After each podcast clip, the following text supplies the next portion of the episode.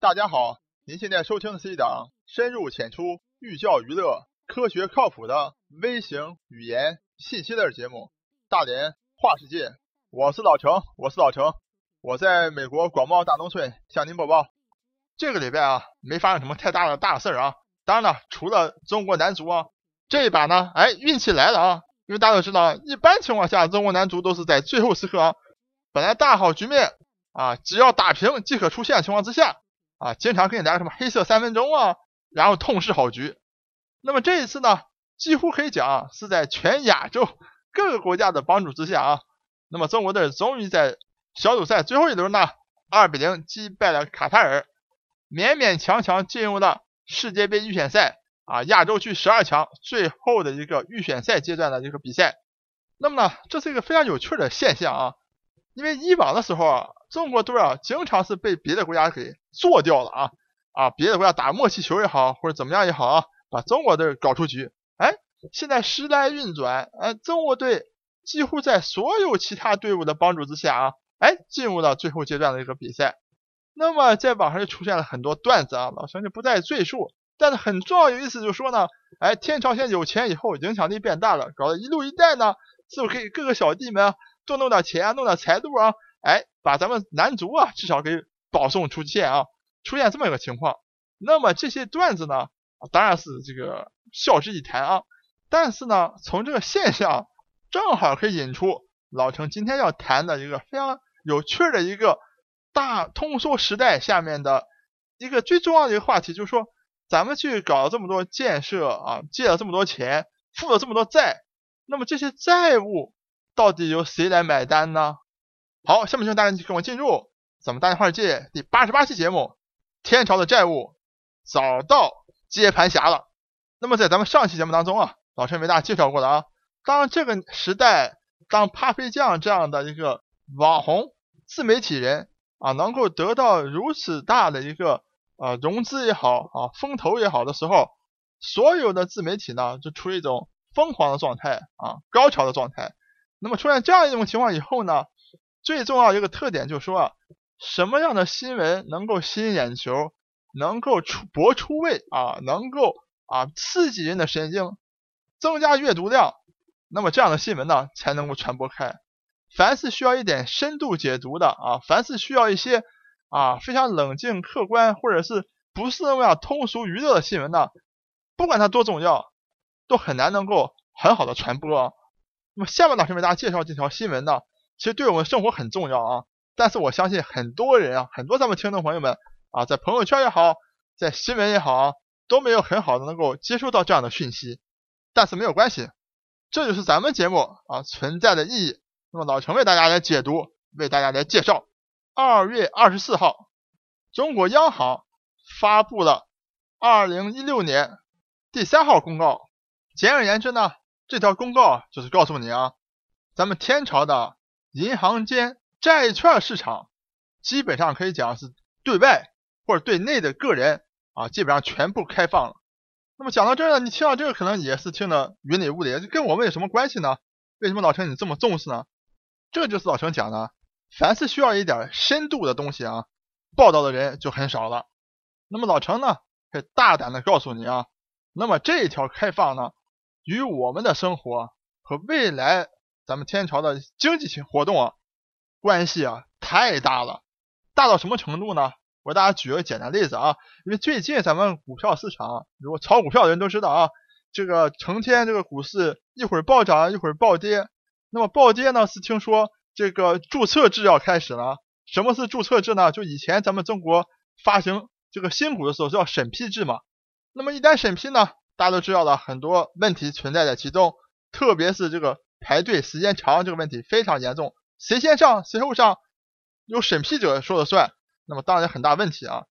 那么注册制就是说呢，啊，只要你的公司好啊，你的股票发行发得出去啊，到我这备案注册一下啊，你就可以发行了。那么这样呢，真正好的公司，真正被市场认可的公司啊，发行新股的时候，当然发得出去啊。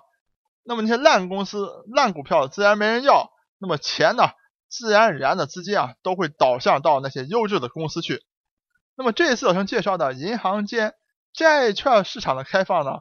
几乎和注册制啊有异曲同工之妙啊。举个简单例子，之所以你不了解银行间债券市场的这个状态，就是因为以前的话呢，啊，个人也好，特别是境外的机构啊，要去参与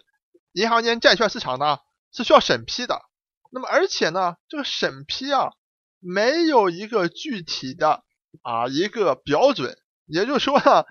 基本上啊，外国投资者或投资机构想要来买中国的这些。啊，银行间的债券啊，基本上你不太清楚啊，怎么样的状态可以获得审批啊？什么时间获得审批？很大的一个不确定性。也就是说，让谁来，不让谁来，完全掌握在咱们这个监管部门的手里啊。那么好，当这个二月二十四号这公告一发布以后呢，基本上就相当于彻底的开放了啊。那么所有的外国的这些啊保险公司也好。啊，这些主权基金也好，啊，各式各样的大的机构投资人都可以进入到中国这个银行间债券市场来购买，比如像国债啊这样优质的债券啊，也就是老熊在一开始为大家戏称的啊，为咱们国家这个债务啊这个买单啊接盘的人啊蜂拥而至。那么可能有的听众朋友就问了一个非常简单的问题啊，说老陈啊。那些外国的境外的这些投资机构啊，都是傻子吗？啊，咱们为什么咱们这个债务啊一开放啊，他们就要进来买咱们的债务呢？啊，他们不知道这其中有这个风险吗？啊，咱们自己都觉得咱们压力好大啊。这个他们为什么要来买咱们的债务呢？啊，你从什么地方说是蜂拥而至呢？人家也不是活雷锋啊，为什么到咱们这来做接盘侠呢？这个答案和这个原因啊，就在咱们大通缩时代。前十一期的系列节目当中啊，老陈持续的反复的为大家介绍了啊，介绍什么呢？大家去想一想，老陈多次为大家讲呢，咱们的邻居啊，日本，日本居然达到了十年期国债居然给我来一个负利率，你能够想象吗？很多人特别崇拜的德国国债几乎也到了零负利率，再放眼全球，老陈给大家介绍过的。全球大宗商品的暴跌，石油暴跌，铁矿暴跌，啊，各种各样全部暴跌。暴跌以后什么结果？现在所谓的金砖几国，你看看俄罗斯，你再看看巴西，啊，整个俄罗斯和巴西的主权信誉评级居然已经来到了垃圾级。那么垃圾级就是所谓的那些国际的一些啊，这个金融机构或大的投资者。是不可以买入的级别，垃圾级。所以说啊，在国内人看来啊，咱们包括咱们的地方债啊，曾经有很多文章讨论啊，中国的地方债啊，数额多么多么大啊，这窟窿可能会堵不上的时候，那么在一些海外的这些保险基金啊，这些大的啊金融机构机构投资者看来，哎，你这些债务反而成了香饽饽的，为什么呢？首先，你债务的这个回报率啊非常高啊，啊比其他国家高多了，还有负利率的那边啊，啊你这中国最起码有两三个点的这个收益，非常好了已经。另外，那么中国的这个主权的信誉，那比其他世界上基本上百分之九十的国家都要好，目前为止。所以在大家看来啊，很大问题的，咱们天朝的地方债也好啊，或者各各种各样的债务也好，在那些海外的这些基金看来。非常好的标的啊，所以有的时候大家看到啊，咱们咱们这个以前的时候，整个金融体系啊不是特别完善啊，没有特别开放的时候，所以整个银行间这个债券市场的这个规模量是相对小的，所以说呢，这个所谓的债务大家看上去啊啊国内消化起来可能会很困难，但是当我们全面的啊改革开放以后，把整个市场做大以后，那么那个地方债债务的那个总额呢？和未来能够开启的整个市场的这个大小相比，哎，又是比较能够啊匹配的了啊。所以老陈戏言呢，哎，接盘侠呢，哎就要来了。那么接接盘侠呢，不但要来啊，而且他们来了呢也很有趣儿，而且还演出了啊这场好戏。那么我想呢，呃，看新闻的朋友们，大家都可能看到，呃，那么有一条新闻是报道出来了，为什么？因为很有这个话题性，就说啊，国际上。啊，三家著名的啊评级机构，那么穆迪呢，下调了中国的啊相关评级，那么还引起的啊咱们总理也好，或者很多 新华社的一些文章呢，来对穆迪的一个反驳啊，认为看衰中国的这个经济未来经济的啊都是不懂行的一些啊评级机构。那么有趣的，二月二十四号，央行这个发的这个公告啊，开放了整个银行间的这个啊债券市场，然后穆迪呢，在大概两个礼拜以后，在三月中旬啊下调中国的这个相关的评级，哎，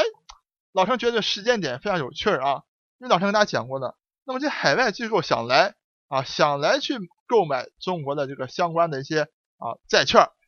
那么要去买，你当然要去买一个好价钱，对不对？你不可能说买到高点，因为为什么呢？因为你一公开这个宣布，哎，开放，那显然很多人进来一疯抢，那你岂不是债券的价格也高了？我买到债券的高点，岂不是亏了？那么当然希望能够买在你中国国债的一个低点。那么国债低点从哪去找呢？当自然而然在。全球范围之内，就游戏规则框架之下，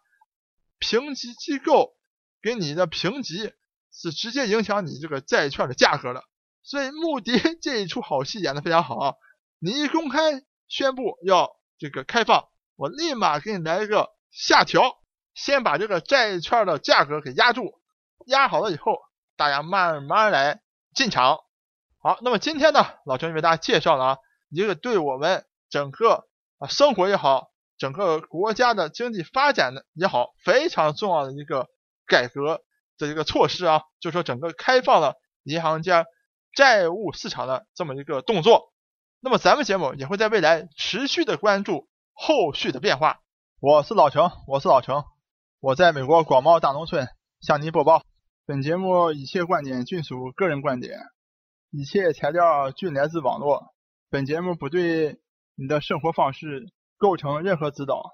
参与话题的讨论，请关注我们的微信公众账号“大连花世界”，或者在新浪微博大连花世界，我们等你来吐槽。